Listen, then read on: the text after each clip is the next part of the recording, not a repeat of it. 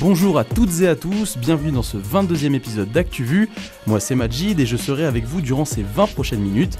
Un an déjà, un an qu'on se donne rendez-vous tous les samedis, un an qu'on vous propose un condensé d'actualité chaque semaine, pour les étudiants en journalisme ou pas, en espérant que cet anniversaire soit le premier d'une longue série car on y prend du plaisir.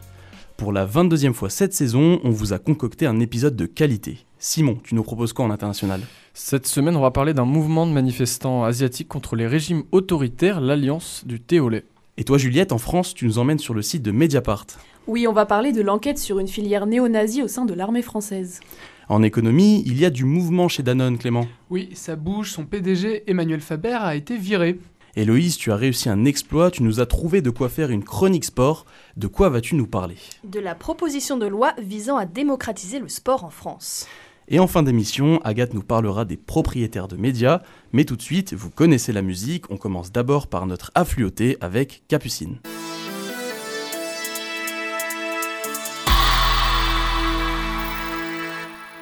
200 000 euros, c'est le montant de l'amende que va devoir payer CNews au CSA.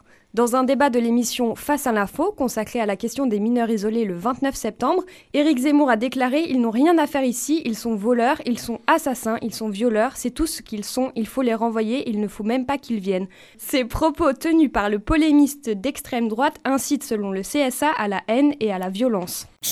27 millions de dollars, c'est la somme pour dommages et intérêts qu'a obtenu la famille de George Floyd, mort asphyxié sous le genou d'un policier en mai 2020. Cet argent a été versé par la ville du principal accusé, Derek Chauvin, Minneapolis. Le policier est jugé pour homicide volontaire. Al Lacaton et Jean-Philippe Vassal, ce sont les deux architectes français qui ont obtenu le prix Pritzker, soit la plus haute distinction du monde de l'architecture. Ils ont été récompensés pour leur création dédiée au bien-être qui combine des grands espaces avec des budgets modestes et des techniques écologiques. Et pour la culture générale, ce prix a été créé en 1979 et les derniers lauréats français étaient Jean Nouvel en 2008 et Christian de Porzon-Parc en 1994. John Magufuli, c'était le président de la Tanzanie. Il est décédé cette semaine à l'âge de 61 ans. Il était contesté dans son pays car il ne croyait pas à l'existence du Covid malgré qu'il y ait eu de nombreux morts du coronavirus en Tanzanie. 60 000 dollars, c'est la valeur d'un bitcoin, c'est un nouveau record, cela représente environ 50 000 euros. La valeur de cette crypto-monnaie a triplé ces trois derniers mois. Keep America great! How dare you? Can be do what we want to do. Direction l'Asie avec toi Simon cette semaine, où en Thaïlande, à Hong Kong ou en Birmanie, les manifestants contre les régimes autoritaires ont un symbole assez original, le thé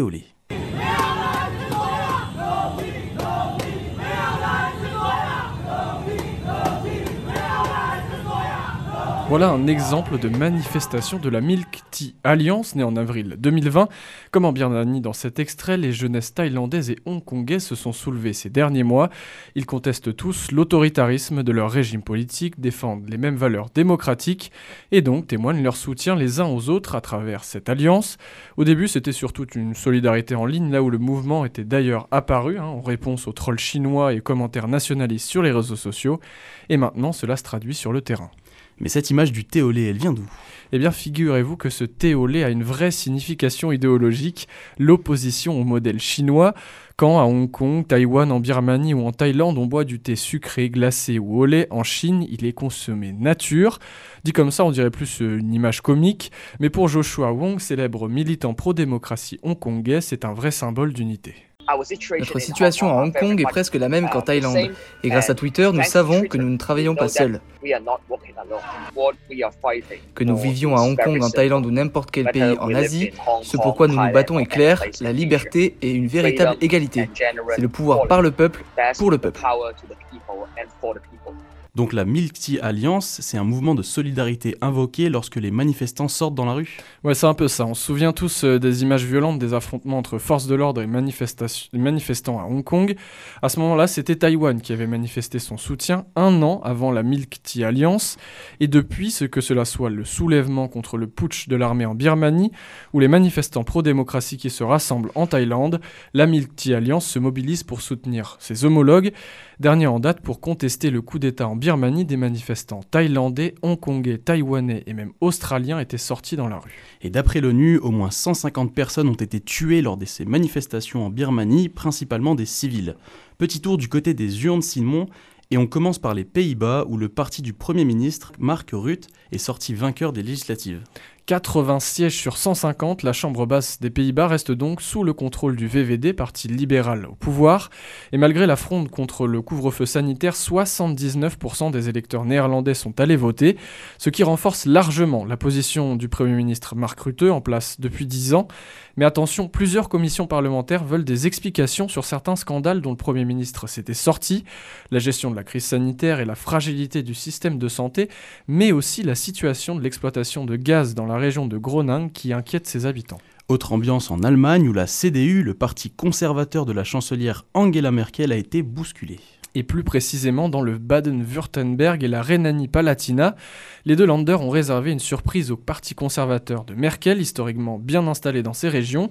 24,1% des voix dans le Bade-Württemberg, presque 3 points de moins que l'année dernière.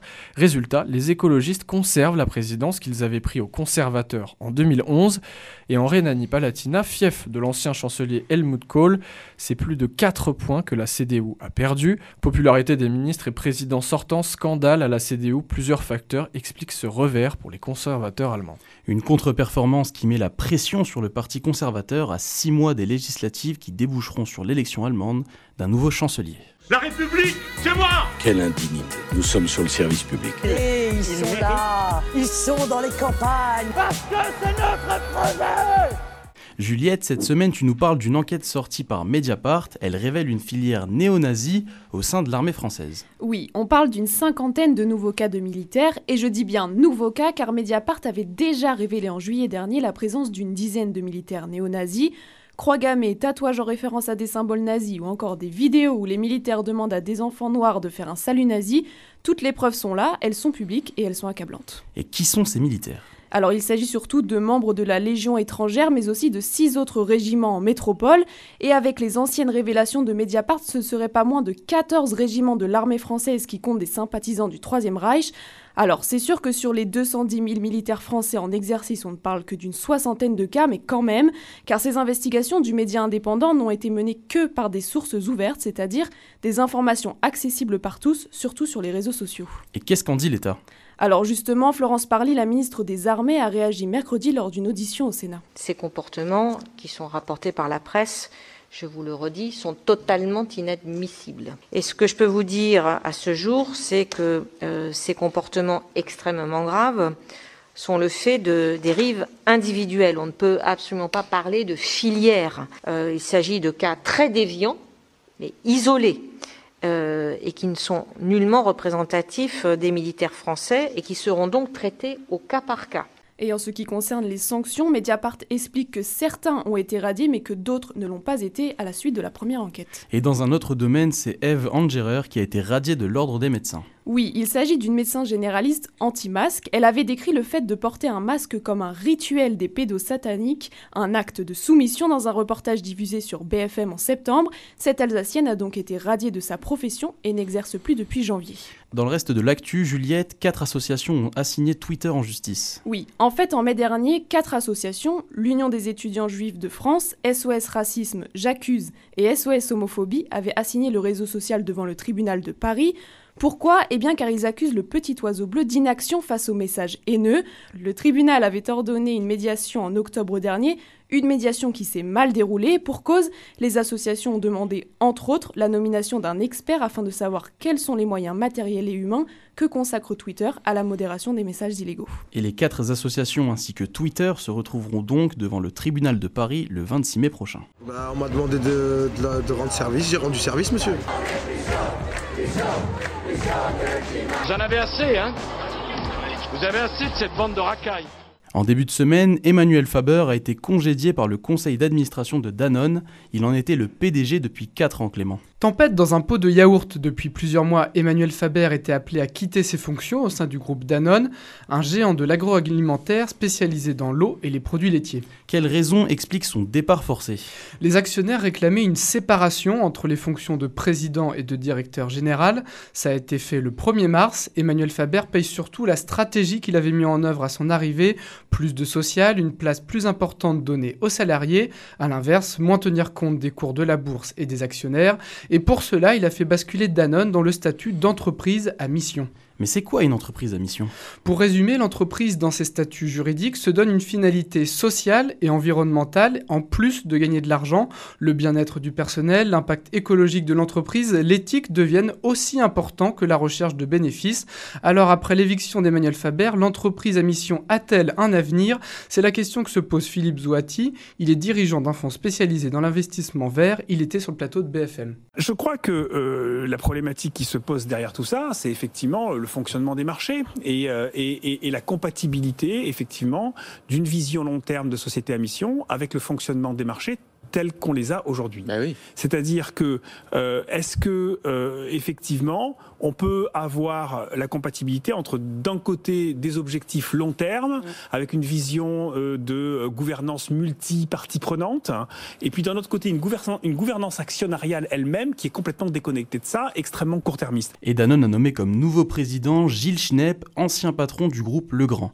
Cuivre, étain, blé, maïs, huile de palme, soja ou encore pétrole, quels sont les points communs de tous ces produits, Clément? Ce sont des matières premières, Majid, et leur prix s'envole depuis l'automne 2020. Prenons le pétrole par exemple, le baril de brut s'achetait à environ 35 dollars en mars 2020. Aujourd'hui, il est à 69 dollars. Et cette tendance à la hausse touche toutes les matières, des céréales aux métaux en passant par les huiles. Et comment expliquer cette hausse de prix? Par une conjonction de facteurs favorables. D'abord l'appétit de la Chine, le pays tourne la page de la pandémie et relance son économie. Il achète donc à tour de bras des matières premières. La baisse de la valeur du dollar a également favorisé cette flambée des prix. Enfin, une part de spéculation boursière se sont tournées vers ce secteur. Certains économistes prédisent un super cycle de matières premières, c'est-à-dire une hausse et des prix élevés jusqu'en 2025. Et pour finir, lundi s'est tenu le 26e sommet franco-espagnol à Montauban. Il est un peu passé inaperçu et pourtant, une annonce importante y a été faite. En période de Covid, c'est déjà assez important pour le souligner, les deux dirigeants, Emmanuel Macron et le Premier ministre espagnol Pedro Sanchez, se sont rencontrés en vrai et pas en visio. Les deux pays ont signé plusieurs accords de coopération bilatérale sur le travail, l'emploi, etc. Mais la principale annonce a été la reconnaissance de la double nationalité franco-espagnole. Avant cet accord, l'Espagne n'accordait la binationalité seulement avec les pays parlant l'espagnol ou le portugais. La mesure concernerait 150 000 Français en Espagne et 190 000 Espagnols résidant en France. Et toujours en Espagne, le Parlement a légalisé l'euthanasie pour les malades atteints d'une maladie incurable. C'est le sixième pays dans le monde à l'autoriser. Vous savez, moi je crois pas qu'il y ait de bonnes ou de mauvaises situations. Pas ça, Zinedine. Non. Oh non C'est aussi la culture qui nous les brise. Hein. La chatte, la chatte qui a la Héloïse, cette semaine, tu nous résumes la proposition de loi visant à démocratiser le sport en France, qui est examinée à l'Assemblée nationale depuis mercredi. Oui, elle est débattue depuis trois jours, et cette proposition de loi, eh bien, elle commence avec des chiffres et un constat. Avec près de 15 millions de licenciés, le sport confirme sa place centrale dans la vie des Françaises et des Français.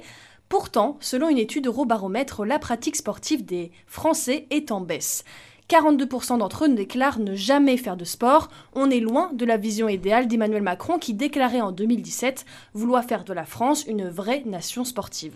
Et elle parle de quoi alors cette proposition de loi? Je vais laisser le député Régis Joannico résumer les principales mesures de ce texte. Le texte comporte des avancées attendues de longue date, comme l'extension de la garantie d'honorabilité des encadrants sportifs, la reconnaissance législative de la plateforme de lutte contre les manipulations des compétitions sportives, la lutte contre le streaming illégal, ou la possibilité pour les sociétés sportives de prendre la forme d'une société coopérative d'intérêt collectif. Les députés travaillent sur cette loi depuis trois ans maintenant, et comme l'a mentionné M. Joannico juste avant, ils ont ajouté tout récemment l'article 10 qui vise à lutter contre les retransmissions illégales de compétitions sportives. L'article était de base intégré au projet de loi audiovisuel. Ah oui, ce fameux projet de loi audiovisuel qui a été mis de côté à cause de... Bon, tu sais quoi. Bon alors du coup, qu'est-ce que c'est que cet article 10 On va dire adieu au match de foot en streaming? Euh, Je n'accuserai personne, mais évidemment que regarder Regarder du sport en streaming, c'est une pratique qui est devenue monnaie courante. Depuis une dizaine d'années, les sites de streaming poussent comme des champignons sur la toile et depuis peu, l'IPTV, l'Internet Protocol TV, a également vu le jour. Pour quelques dizaines d'euros par an, les fans de sport ont accès illégalement à tous les matchs possibles et imaginables. Et quels sont les sports les plus regardés en streaming? Pas de surprise, Mad, le football arrive en tête avec 77% des consommateurs illicites, suivi par le tennis avec 44% et le rugby avec 43%. L'audience illicite compte 2 millions de personnes par mois, un sacré manque à gagner de plusieurs centaines de millions d'euros chaque année pour les diffuseurs français. Et puis il y a aussi un autre perdant, c'est l'État. Dans un rapport publié en décembre dernier, l'ADOPI juge la perte de recettes fiscales à 332 millions d'euros. Alors quels sont les changements prévus pour contrer tout ça? Alors concrètement, grâce à l'article 10, les chaînes sportives pourront saisir la justice plus rapidement et demander le blocage de sites. Il est question d'agir en temps réel. Aujourd'hui, les diffuseurs doivent attendre en moyenne 3 mois pour avoir des sanctions appliquées. On continue sur la route de l'actualité et un arrêt brutal pour le duo Lob-Elena.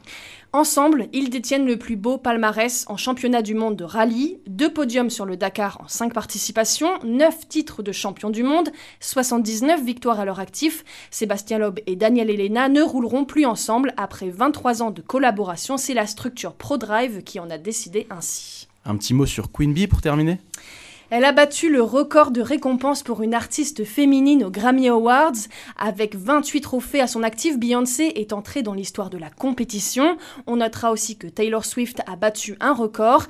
Elle est devenue la première artiste féminine à décrocher à trois reprises le trophée de l'album de l'année.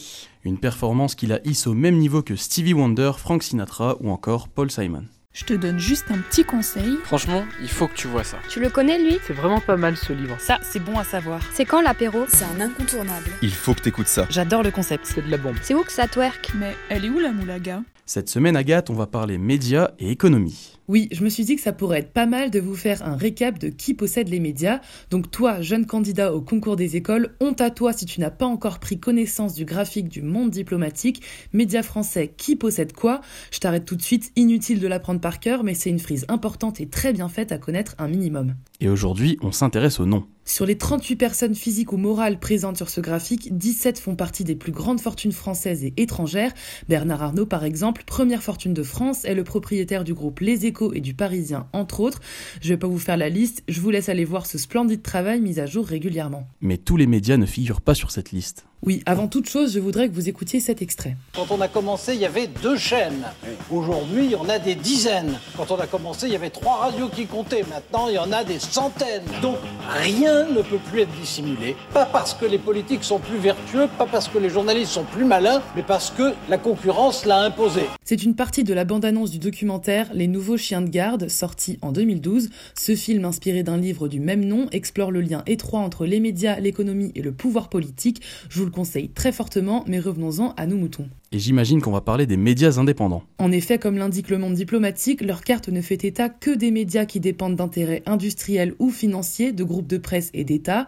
Les médias indépendants, eux, ont aussi droit à leur frise. C'est le mensuel L'âge de fer, F-A-I-R-E, qui a publié en 2019 la carte de la presse pas pareil, un état des lieux non exhaustif de la presse alternative que je vous invite fortement à aller voir. Et du coup, en quoi les médias indépendants sont différents? Déjà, on va plutôt parler de médias alternatifs, c'est-à-dire ceux qui proposent des informations alternatives aux médias dits de masse, commerciaux ou étatiques. Ils sont souvent gratuits ou sans publicité, mais ils sont quand même tous leur petite spécificité. Par exemple, on a le site Arrêt sur Image qui se définit comme le seul site français de critique des médias, à la fois indépendant et fabriqué par des journalistes professionnels. Il existe depuis 2008 et n'est financé que par ses abonnés. T'as d'autres exemples? Parmi les titres de presse connus, on est obligé de parler du Canard enchaîné. L'hebdo satirique sans pub ne vit que de ses ventes et abonnements. En 2020, le journal refuse de recourir au chômage partiel et au délai de paiement offert par le gouvernement malgré la pandémie.